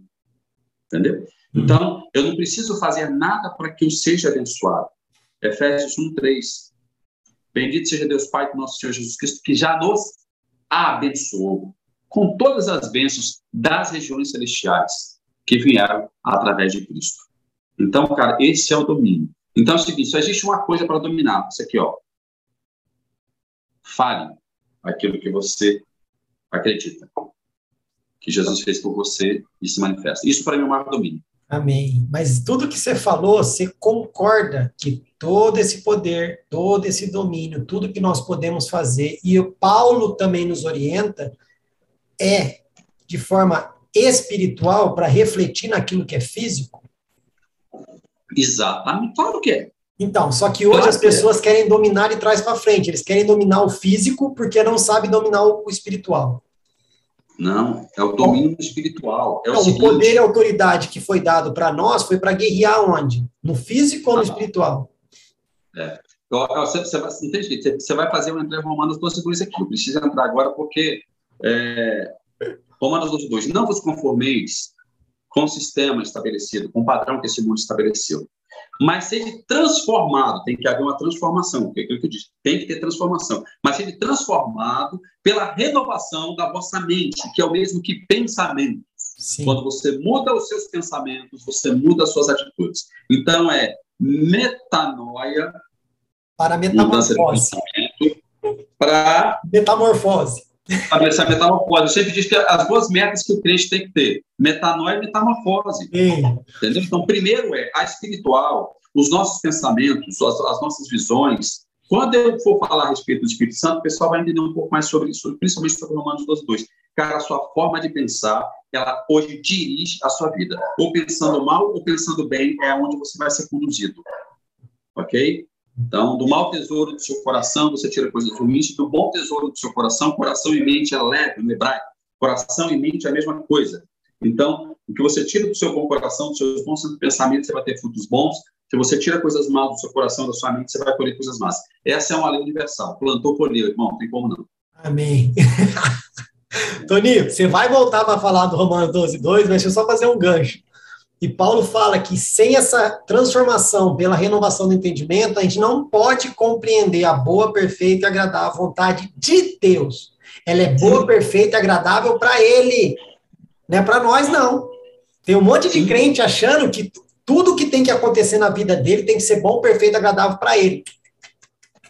Pergunta, Mas, pergunta para Jesus, pergunta para Jesus se foi agradável para ele morrer. Foi agradável para Deus. Aí é o seguinte, eu, eu, te, eu, eu tenho, eu tenho umas, uma, umas, umas colocações para falar a respeito disso. Pode fazer. Boa, perfeita, agradável vontade de Deus. Você não vai conseguir compreender qual é a boa, perfeita, agradável vontade de Deus se você não for para Efésios capítulo 1 todinho. Capítulo 1 todinho, Paulo já relata de forma muito clara a respeito sobre essa boa vontade. Eu convido você que está nos assistindo aí para ler Efésios capítulo 1 com esse entendimento para você entender qual era a boa, perfeita, agradável vontade de Deus. Paulo tinha muito disso, tá? Paulo ele passava explicando, ensinava todo mundo, e quando ele escrevia algumas cartas, como o pessoal já era entendido do, do, do, do, do assunto, ele só botava algumas coisas para eles pensarem. O interessante é que se você continuar o texto de Romanos 12 ali, Paulo vai concluir dizendo o seguinte, olha, a renovação da sua mente, boa, perfeita, agradável vontade, é que aquilo que você tem, você vai contribuir com seu irmão para que ele possa ser cuidado, para que ele possa ser um, literalmente, com você, para que vocês possam viver nesta, nesta mesma comunhão, ok? Sim. Que era a base de igreja primitiva, né? Então, é essa base estabelecida ali. E o seguinte, se você está vivendo né, é, isso e o seu irmão está vivendo, ame-o a ponto de ensiná-lo para que ele também possa viver. E até quando ele ainda não conseguir viver, contribua e cuida dele, cuide das necessidades dele, para que ele também possa futuramente ser um canal dessa revelação, não só revelação, mas prática do reino de Deus manifestado na vida dele. Amém. Por isso que eu falo, uma pessoa, uma pessoa egoísta, mesquinha, ela vai dividir o que ela tem com outro, se ela não entender que isso é bom, perfeito agradável para Deus na vida dela, se ela não tiver essa transformação de mente, porque para o é, egoísta, o egoísta não é bom, perfeito, agradável pegar o dinheiro dele e dividir. O, o Fabrício, para fazer algo para Deus, para eu fazer algo para Deus, eu tenho que fazer para você, irmão. Sim, é quando você. Que eu faça nada pra... quando... Ah, eu estou fazendo a obra dele, não tenho que fazer a obra para ser relevante na vida do Fabrício. Quando você falou que a gente não está aqui para servir a Jesus, a gente serve a Jesus servindo o próximo. Exatamente, mas eu, qual é o papel do pessoal? Ah, o Ministério de Louvor, o Ministério de Dança, eu pego isso, eu cuido da célula ali, aquela célula ali, estou fazendo a obra de Jesus. Não está, não, irmão. Não é a obra, a obra de Jesus ela já foi concluída, primeiro. Fazendo a obra de Jesus, Jesus já fez é, a obra. Você, na verdade, vai compartilhar o que a obra de Jesus fez na sua vida. Isso vai fazer diferença. Tá? Você vai fazer a sua obra como discípulo agora, você vai servir. É, servir o seu irmão. É. Né? É, vamos lá. É, vamos supor que você, você conhece, ou já foi, já viu, uh, um, uh, uma nascente de água já. nascendo, brotando no chão, já. Você percebeu que toda nascente de água, ela faz um poço em volta dela, acaba virando um poço de água. E aquela água sempre está fresca, sempre está geladinha. Aquele poço de água ali, a água flui o tempo todo. E aí, todos os dias, meio-dia, aquele sol quente, você vai lá, pega uma caneca daquela água e toma. Ela mata a sua sede. E todos os dias você agradece por aquela fonte. E aí, um dia você vai de manhã, vai, vai ao meio-dia, falar, ah, hoje eu vou honrar a fonte. Aí você vai, pega uma caneca de água da fonte e fala, fonte, eu estou te honrando. E joga de novo dentro da fonte, aquela água. Fez diferença para a fonte você retornar com aquela água para ela? Mudou alguma coisa? Nada. Agora é o seguinte, você chega e fala, Toninho, eu conheço um local que tem uma fonte maravilhosa, água sempre fresquinha, sempre gelada. Vamos lá para você matar sede, eu vou te dar uma caneca dessa água. Aí você pega a caneca e me dá, e eu tomo essa caneca de água. Isso foi relevante para a fonte? Fez diferença para a fonte? Fez. Não, mas fez não, no sentido que fez diferença para você. Agora ela produziu é. para dois. Exatamente. Ou seja, não, você roubou a fonte. Eu disse que não faz diferença para a fonte, porque ela vai continuar sendo fonte, aquilo ali não vai fazer falta para ela. Nesse ela sentido. Porém, a partir de agora, a fonte passa a ser. É, a fonte tem dois motivos de gratidão: o Fabrício e o Toninho. Sim. Então, isso, na realidade, é para parafrasear o que o apóstolo João disse o seguinte: como é que você diz que você ama a Deus se você não ama, que o Deus que você não vê, sendo que você não ama o seu irmão que está do seu lado? Sim. Ok? Você está vendo seu irmão. Então, é basicamente isso. Então, como é que você diz que você compreende o amor de Deus se você não leva pessoas para compartilhar esse amor? É a fonte, você não leva as pessoas à fonte para desfrutar. Então, acho que, que é basicamente isso, sabe? Então, o domínio, na realidade, às vezes impede, o domínio tirando impede as pessoas conhecerem essa fonte maravilhosa. Aí volta na primeira pergunta, né, Toninho? A, a importância de uma teologia bem aplicada para que você não seja enganado pelas doutrinas, para que você não caia no esfriamento e você possa entender o seu lugar de domínio na Terra. Né? Você viu que é tudo uma escadinha aí, né? Não, tá, não tem nada fora do lugar aí, não. Mas agora, agora você vai poder falar bem mais do que você falou na pergunta número 2, na pergunta número 5 aqui. Bora? Bora. Escatologicamente dizendo, novos céus e nova terra. São literais ou metafóricos? Nós iremos para o céu ou o reino dos céus virá até nós? Você me perguntou isso nos bastidores, agora você responde. Tá, vamos lá. O reino dos céus já está em nós. Amém. Ele não é físico, ele é espiritual.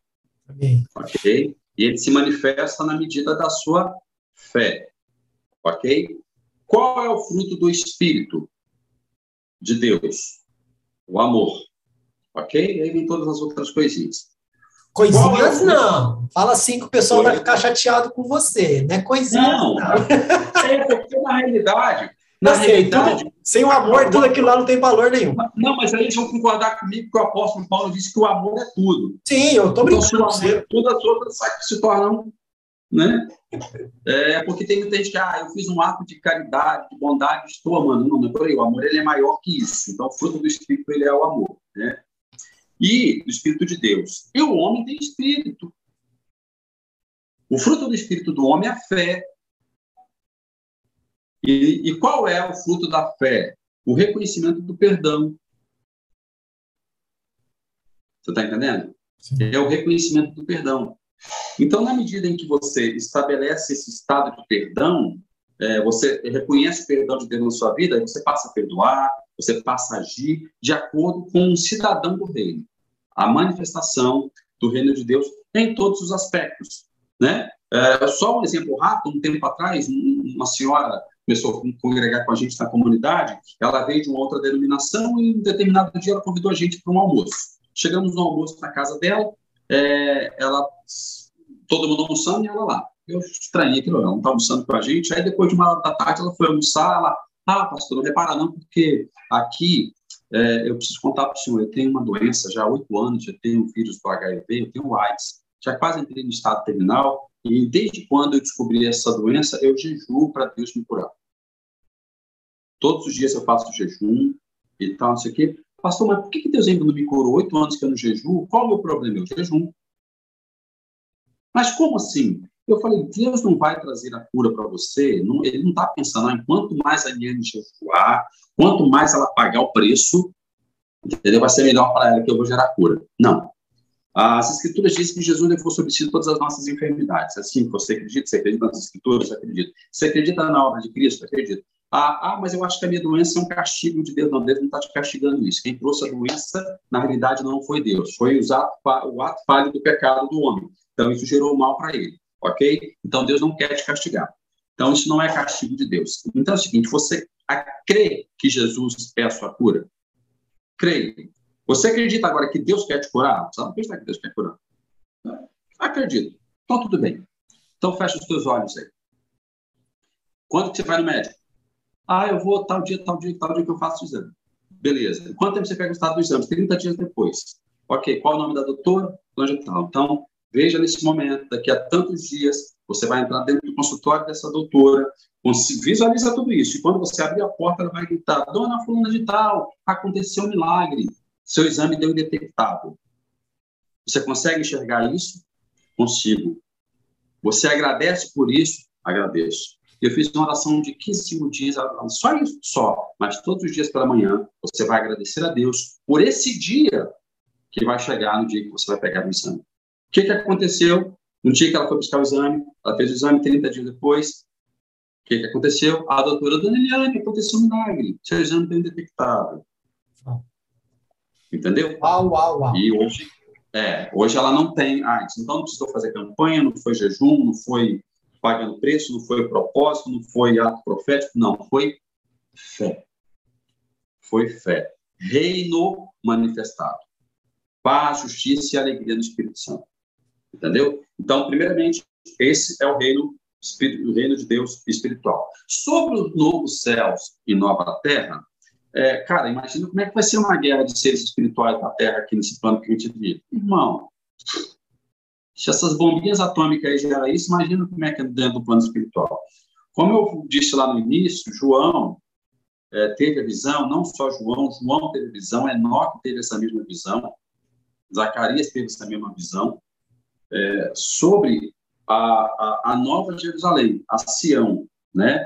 Porque por que fala nova? Porque a Jerusalém que a gente tem hoje na nossa mente é Jerusalém de Israel, não é a Sião celestial que existe desde o princípio, sabe?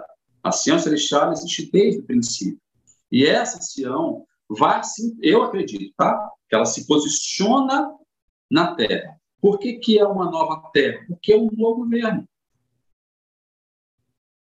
Muda o governo no Brasil, muda presidente do Brasil. Os caras já dizem o seguinte: quando um novo Brasil está nascendo, um novo Brasil tal, tal, vamos fazer um novo Brasil. Então, é, é, é o sentido, sentido literal de um novo governo estabelecido, que é um governo literalmente eterno, agora, né, com uma cidade, com uma Sião celestial que vem para a terra, né, é, e ali Jesus vai ser, ou, como ele é o último Adão, e como a terra foi criada para que Adão governasse, agora Jesus se posiciona né, no, no mesmo posicionamento de Adão, só que agora para governar de acordo com os princípios do reino de Deus nesse, nessa nova terra, aí novos céus, porque na realidade, como a gente fala de céus, a gente fala de regiões celestiais, a gente compreende todo o plano espiritual e vai ser só um plano espiritual que é o plano divino de amor estabelecido por Deus e seus princípios.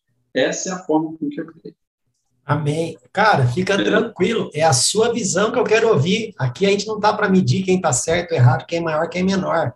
A gente quer buscar realmente o enriquecimento com todas as opiniões. Tem coisas, Toninho, que eu vou falar para você que você não vai concordar e tem coisas que você vai guardar para o resto da sua vida. E vice-versa. Né? E o que eu acho interessante, porque você mesmo já tem um seminário chamado Teologia Fora da Caixa. Caixa. Né? Então, as pessoas podem ir lá também já dar uma maratonada. Né? Toninho, chegou a nossa sexta pergunta, que você tanto estava querendo falar, então você vai falar agora, tá bom, meu querido? Com base em Gênesis 6,3, 1 Tessalonicenses 5,19 1 Timóteo 4,1, qual o impacto de não crer na ação do Espírito Santo nos últimos dias? Morte. Morte. Acho que essa é a palavra correta tá? É, quando Deus criou o boneco ali de argila, primeiro homem, o homem só passou a ser um ser vivente, ele ganhou o seu espírito de alma, de homem, quando o ruá de Deus, o sopro do Espírito, o sopro do Espírito Santo gerou sobre a vida dele. E ele passou a ser alma vivente. Então, todas as vezes que você encontrar sobre menção do Espírito Santo de Deus nas Escrituras, ele está gerando vida. O Espírito estava gerando terra, parava sobre a face das águas, sobre a face do abismo, gerando vida. O homem, lá em Gênesis 6, Deus fala, vamos tirar o espírito dele, né? Porque para viver um pouco menos, vamos acabar um pouquinho mais, para ter um, um, um tempo menos de maldade, né? E e aí a gente vê que alguns homens viveram muitos, muitos anos ali, essa leva de homens aí foi de homens com muitos anos de vida, é, foi a, até aí a, a, segunda geração, segunda, terceira, essa segunda geração de Noé, basicamente, homens que viviam bem mais que 120 anos, então foi uma forma, Deus um, um cara vivia 600, agora vive 120, então foi de uma forma... Gradativa. É, é, é, gradativa mesmo, é, essa, essa coisa do Espírito Santo. O Espírito Santo agora passa a ser agora exclusivamente para algumas pessoas, profetas, reis, sacerdotes. Então, o Espírito Santo vinha sobre a vida de algumas pessoas para cumprir um propósito. Ok? Então, não era todo mundo que tinha o Espírito como tem hoje. Já já eu falo sobre essa questão de todo mundo ter o Espírito Santo de Deus. Qualquer ser humano na Terra tem o Espírito Santo de Deus. Pronto, falei. E aí, ou seja, quando Jesus ele reconquista o Estado para o homem ser, viver no reino de Deus, ele novamente é, ele cumpre na realidade ali com a sua obra ao que o profeta Joel escreveu. E nos últimos dias derramarei meu espírito sobre toda, toda. carne. O que, que, é, que, que é toda? Toda. Então toda, irmão. Então, toda. Toda. toda. Ah, mas o fulano não vai. Ele tem o Espírito de Deus, não está manifestado porque o Espírito se manifesta através da fé. Ok? A partir do momento em que você crê. Ok? Então, se você não crê na manifestação do Espírito Santo, você não tem vida. Você não tem resultado.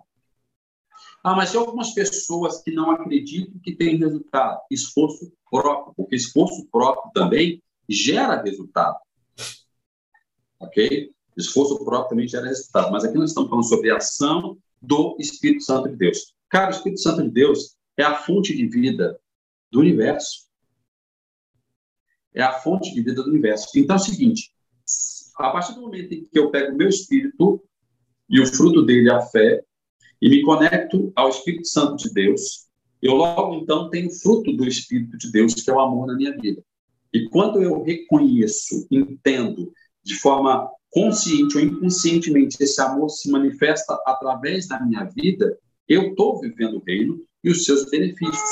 E aí você fala, poxa, não sei nem por que, que isso aconteceu, porque está de forma inconsciente. Você está, de certa forma, praticando, praticando o que o fruto do Espírito, o amor, né, gera de resultado para a sua vida e para a vida da outra pessoa.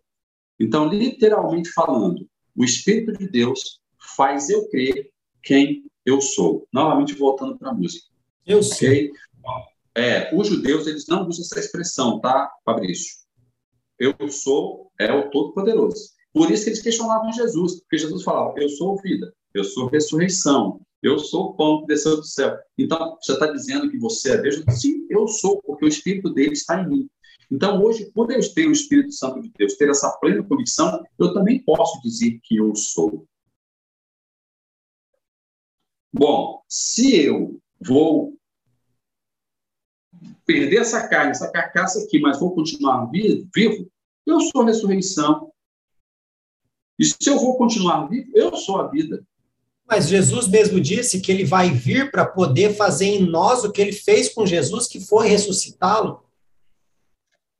Exatamente. A ressurreição de Jesus só foi possível porque o Espírito de Deus estava ativo na vida dele. E nós somos vivificados através do Espírito que está em nós mediante a nossa fé. Toninho, só... mediante a nossa fé. Como eu sei que você está dando a ênfase ao Espírito Santo, eu queria fazer apenas um adendo, é que, por falta de uma teologia bem aplicada e vem descendo, a maneira, às vezes, como é demonstrada essa terceira manifestação divina aos homens, parece que ele é o último. Parece que ele é uma coisa de Deus. Não, ele é Deus. É a terceira manifestação de Deus aos homens. E às vezes as pessoas não dão o, o devido valor a esse Espírito Santo. Tem algum versículo na Bíblia que fala: não esfrieis Jesus Cristo? Não. Não entristeçais o Pai? Não. Mas não esfrieis o Espírito. Não entristeçais o Espírito. Não extinguais o Espírito Santo, Deus. Uhum. É, mas continua aí, cara. É, quando, quando Adão quando Adão entra no estado do pecado, ele deixou de ouvir a voz de Deus para ouvir a voz de Eva, ele literalmente extinguiu o espírito. Entendeu? A ligação, é, né? É, João 14, cara, tem. No João, João 14, tem. É, no versículo 2, diz: é, Na casa de meu pai há muitas moradas, há muitos aposentos. Se não fosse assim, eu teria dito a vocês é, que eu estou indo preparar um lugar. Ok? O interessante é que quando você vai para o original, principalmente no hebraico desse texto, o texto diz o seguinte: não é na casa de meu pai, é para a casa de meu pai. Para a casa de meu pai há muitas moradas.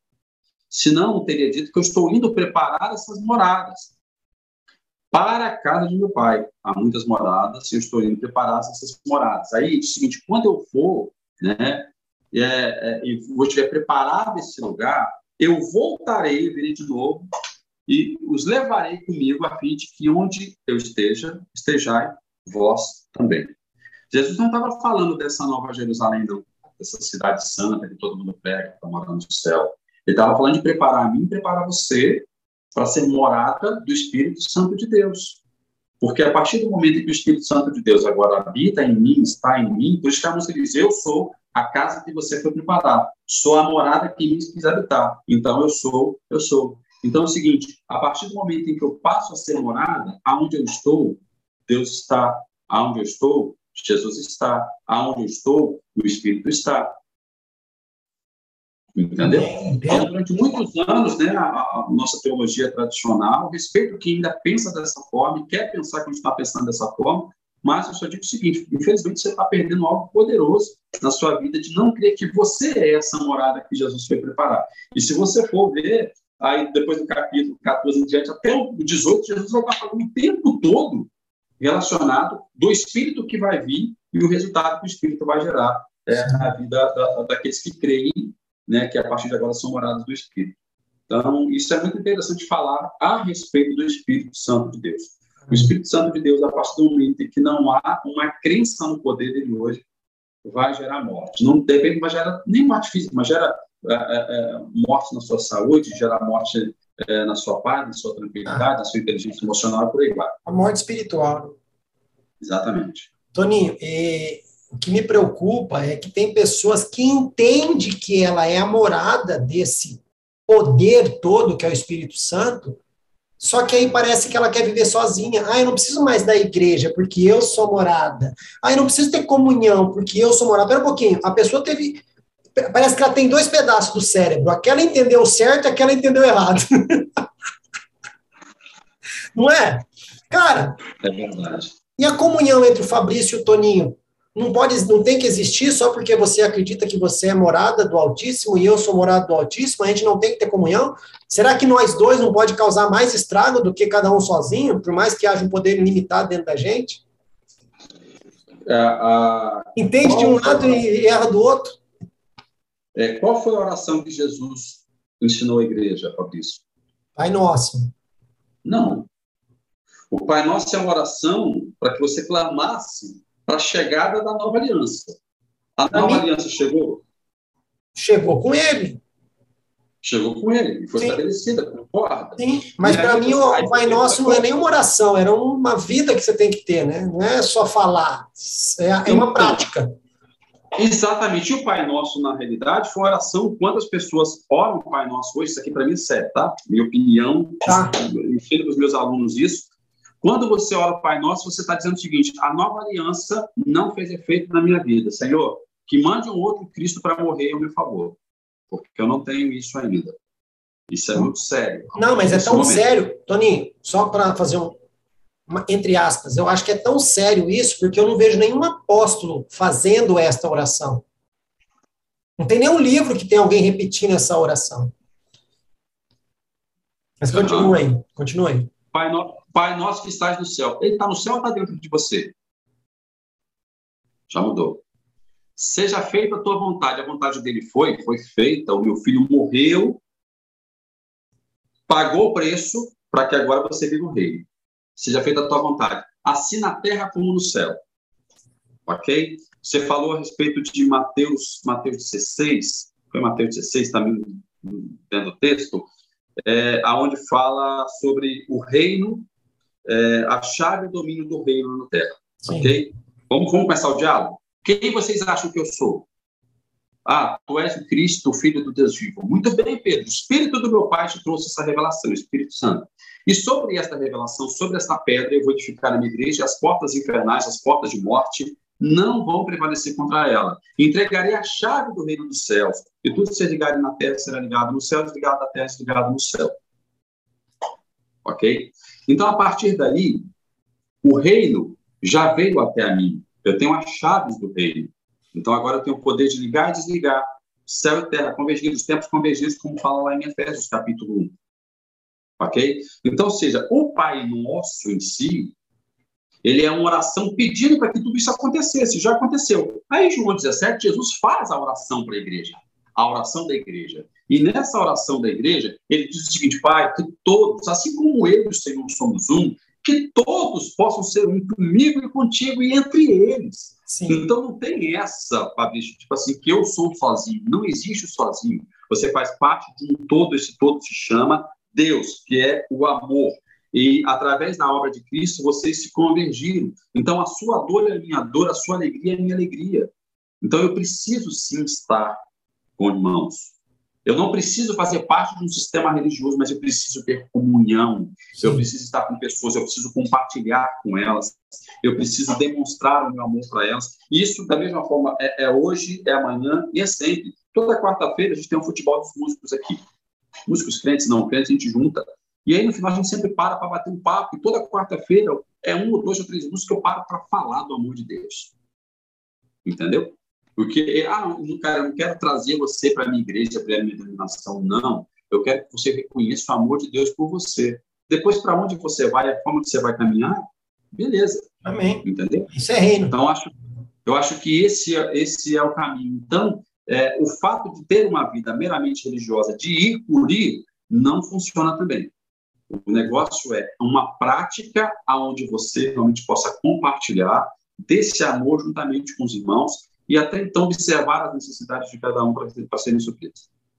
Mas as pessoas não querem ensinar o correto para o rebanho, porque ele quer deixar o rebanho no curral, né? Porque nem, nem aprisco não é mais, é curral, e só ficar ali tirando a lã e o leite. Mas isso para uma outra hora. Exatamente.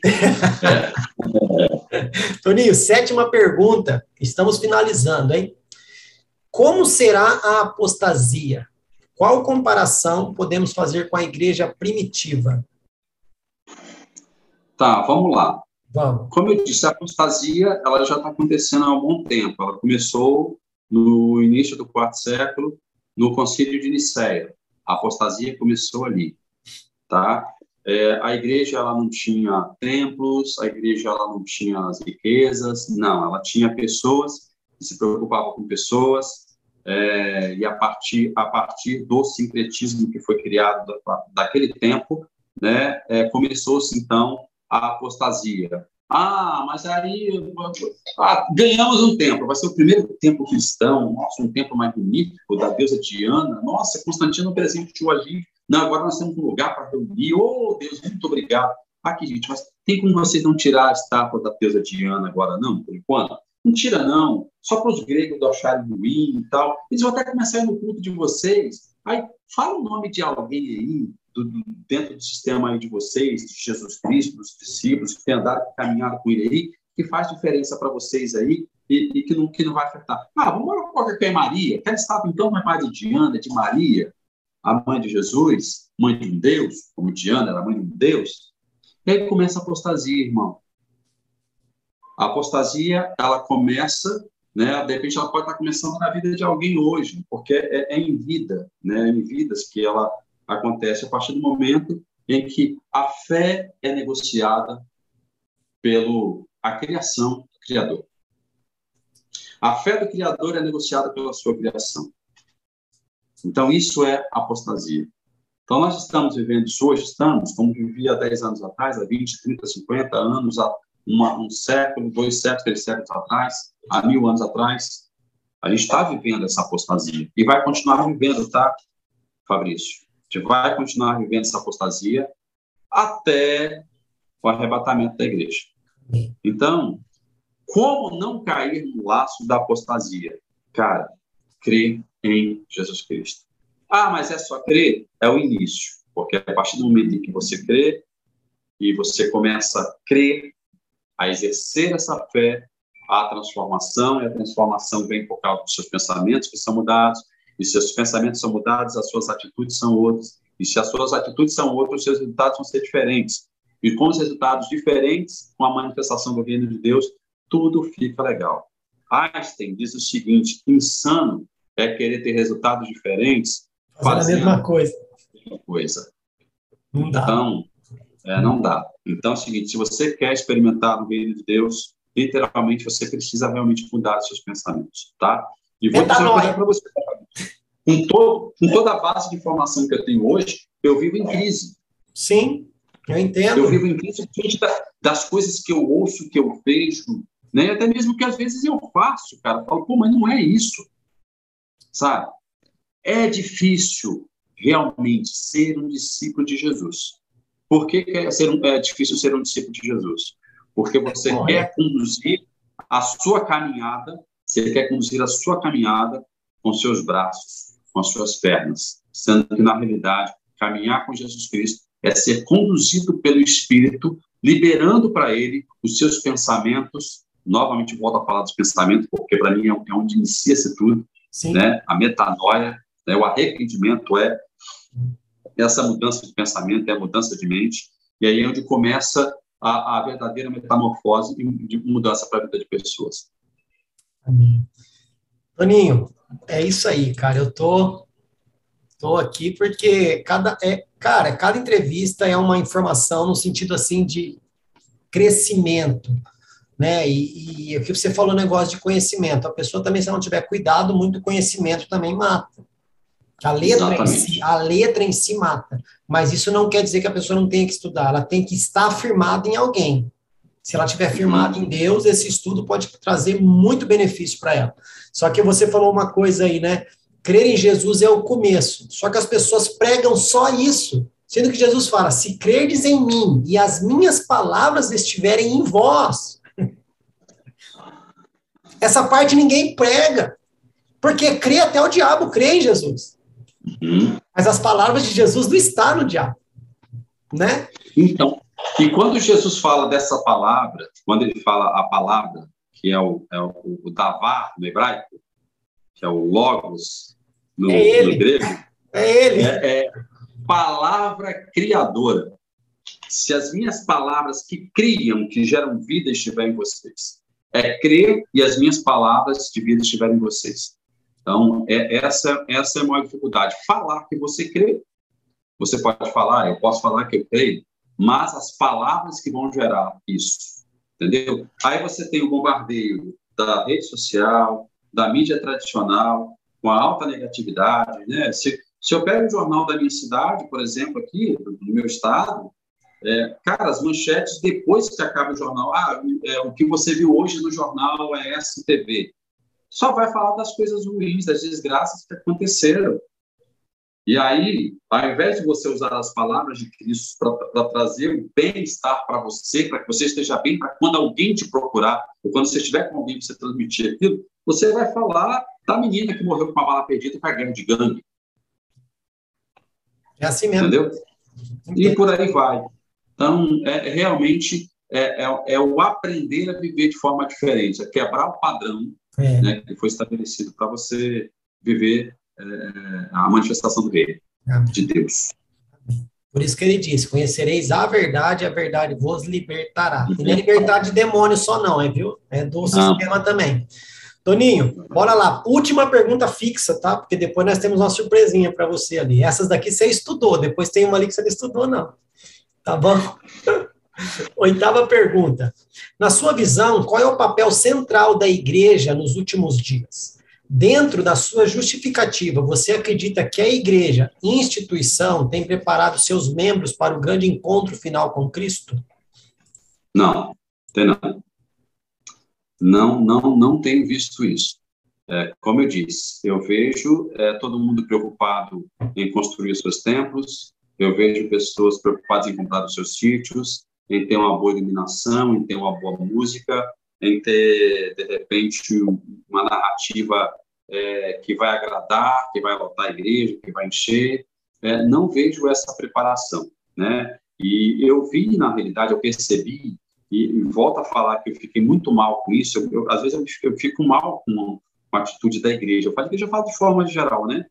É, na pandemia, quando eu vi a pandemia, cara, rolou muita falta de fé, a igreja se posicionou no estado de medo, é, dizendo, usando a narrativa, né, um discurso de prudência, é, para tentar, é, como desculpa, para dizer eu não tenho fé. Entendeu? Ah, o discurso de prudência é contra o pecado. Né? O estado de crise se usa fé, prudência usa contra o pecado e fé você usa contra a crise. A gente viveu um estado de crise. Então, aí você vê a igreja, a igreja não estava preparada, você vê o quanto de crente que não voltou para suas denominações, mas, ao mesmo tempo, muitos se atentaram de, opa, eu posso continuar servindo o corpo de Cristo, mesmo não estando dentro de um sistema. Isso foi muito bom, teve muitos amigos meus que se atentaram para isso, acho legal. Né? Não sou, gente, não sou contra de forma nenhuma você estar tá na igreja todo domingo. Não, não é isso. Eu estou dizendo que existe algo além disso algo a mais que isso que você pode experimentar e incendiar pessoas, incendiar muitas pessoas, entendeu? Da mesma forma, tem gente que, tipo assim, ah, vou sair da igreja porque, ah, não estou indo na igreja mais, então não faz sentido, eu vou aprontar e vou fazer tudo aquilo que eu, que eu não podia fazer dentro da igreja, então vou fazer agora, né? Então, eu vejo que a igreja não está sendo preparada para isso.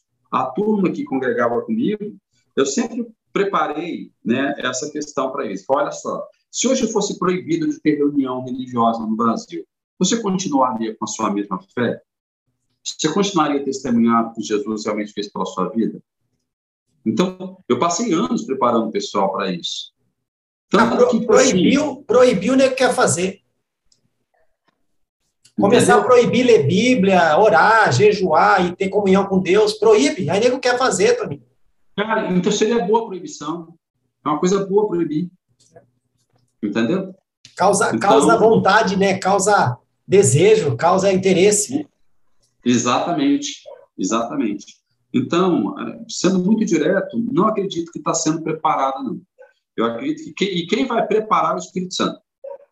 Toninho, você não acha que a igreja perdeu a oportunidade de tentar retomar a, a, o seu papel de não de domínio nem de proeminência, mas seu papel de testemunho na sociedade, dizendo o seguinte: galera, tá lotado os hospitais, tá? A nossa igreja não está tendo culto, mas ela vai virar um hospital de campanha. Vai ter maca aqui, vai ter respirador aqui, vai ser o nosso dinheiro, vai ser os nossos enfermeiros, os nossos médicos cristãos que vão estar aqui, com prudência, sim, porque a gente não tem medo, mas abrir as portas da igreja para. Cara, Cristiano Ronaldo abriu o hotel dele para ser hospital de campanha. A igreja perdeu a oportunidade de dar testemunho. Não temos culto, beleza, mas o espaço nosso pode ser usado como hospital de campanha. Governo, você não tem para onde colocar as pessoas? Coloca aqui. Coloca aqui. Sim. Sabe? Sim. Cara, eu chego a ficar arrupiado, como diz os irmãos lá de cima. Eu tô arrupiado, mas eu, eu acredito que a igreja perdeu a oportunidade de dar testemunho. Eu não digo fazer a loucura que o pessoal da Coreia lá fez, né? Vamos para lá e né, vamos curar, não sei o quê, e de forma totalmente irresponsável acabou trazendo mais destruição do que bênção. Mas assim, é, cara, perdemos a oportunidade, Toninho, de mostrar para a sociedade que a gente estava ali prontos para morrer por eles. Então, as escrituras dizem que os filhos das trevas são mais prudentes que os filhos da luz. Sim, e foram, e foram. Quem estava fazendo campanha para conseguir respirador para Manaus essa mídia podre que fala que Jesus é legal, mas o, o seu fã-clube é uma bosta. Uhum. Não é? Só que a uhum. gente, a gente, por não dar testemunho, tem que ouvir esse tipo de coisa e ficar quieto. Não adianta ir lá debater, não. Entendeu? Foi, eu, eu, eu, eu, assim, a maneira como foi colocado é agressivo? É, mas é mentira? Não, não é. A gente tem, dado, a gente tem dado mau testemunho. É, é, durante a pandemia, é, eu fiz algumas lives, shows, e teve uma live que foram 28 mil pessoas, se eu não me engano, Uau. assistindo simultaneamente. É, juntei uma galera que cantava comigo antigamente, essa coisa toda. É, é de envergonhar, porque a, a gente via os, os, cantores seculares aí fazendo, que chama de secular, né? É. Fazendo as suas lives, arrecadando toneladas de alimento. Cara, e você arrecadava 50, 60 cestas básicas. Entendeu? Numa live, uma live de crente. Então, é, realmente é uma situação muito, muito complicada isso, sabe, Fabrício? Eu muito sei. Complicado, eu sei. Né? É, tem que guardar o coração para não, não se corromper. Não se entristecer. É, não se entristecer, né? Porque, na verdade, o que. Isso, acho que não gera uma corrupção, gera tristeza. Essa, essa é a verdade. Mas eu acredito que aos poucos a gente vai incendiando o coração aqui, um outro coração ali, entendeu? Amém. É, e a gente vai. Se, a, a, se achar um garoto de cinco pães de dois peixes, aí a gente já sabe que a gente pode. Pode junto. Promover e provocar aí uma multidão, né? Aí, beleza. Toninho, as oito perguntas se foram, mas olha o que eu tenho para você aqui, ó. Eita! Tem 50 perguntinhas aqui dentro. Ó o barulho. Beleza. Não é bingo, não, viu? Tá. Não é bingo, não. Ó, eu vou tirar uma pergunta aqui, de forma aleatória, não sei que pergunta vai sair. Você tem todo direito de, de falar, cara, essa daí eu não tenho nem o que falar, passa, pega outra, beleza? Tá bom.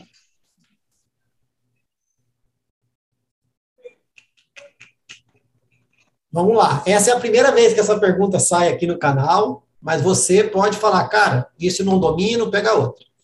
Nona pergunta, Toninho Rondon. Como essa tragédia pode ser entendida na história um processo tradicionalmente entendido no judaísmo como sendo comandado por Deus desde a criação até a redenção. Está falando do Holocausto aqui. Do Holocausto. Ok. Repete a pergunta, por gentileza. Como esta tragédia pode ser entendida na história um processo tradicionalmente entendido no judaísmo como sendo comandado por Deus desde a criação até a redenção? Então, vamos lá. Eu preciso entender o que passa na cabeça de um judeu religioso, ok? É, eu, eu, falei inicialmente a respeito da Bíblia, que tem a questão do judaísmo, sim, porque a base religiosa judaica ela está é, principalmente no, no, nos livros em que Moisés deixou escrito, né? Que dizem que foi Moisés que deixou escrito ali. É, e todo todo judeu ele entende que, a partir do momento em que vem uma tragédia na vida deles, é Deus nos chamando para o arrependimento. Ou fizemos alguma coisa errada, não estamos agradando e precisamos nos voltar para o Senhor. Ok? É, cara, o holocausto, ele foi real. É, eu fui duas vezes no Museu do Holocausto, é, lá em Jerusalém. É, é, é, pesado, tá? Energia terrível. Você sai, eu saio soluçando de lá de tanto chorar, porque realmente é, é bem pesado. Eu acredito é, que ah, foi algo preparado por Deus, eu acho que foi. Os judeus eles têm muitas profecias que não estão na Bíblia, né, cara? Eles carregam muitas profecias entre eles em si. É, não que isso foi Deus que promoveu. Na realidade, o curso né, da história nos levou a esse acontecimento, porque eu não acredito num Deus mau. Não acredito não, tá, Fabrício? Não acredito mesmo. Amém. Eu acredito num Deus de bondade, ele é amor, né? É, eu não acredito que Deus... É, você, você tem filho, né? Tem. Tem filho? Tá. Qual a idade do seu filho? Cara, eu tenho um filho que está com 25 e uma filha que vai para 23. Beleza, qual é o nome dele? Mateus. Mateus. O Mateus ele tinha seis anos de idade. Ele gostava de brincar de bola na rua. E por algumas vezes você chegou e falou, Mateus, não brinca na rua não, meu filho, é perigoso. Pode passar carro, moto aí, correndo, atropelar você. Brinca aqui no meu quintal. Aí o Mateus entrava por dentro do quintal.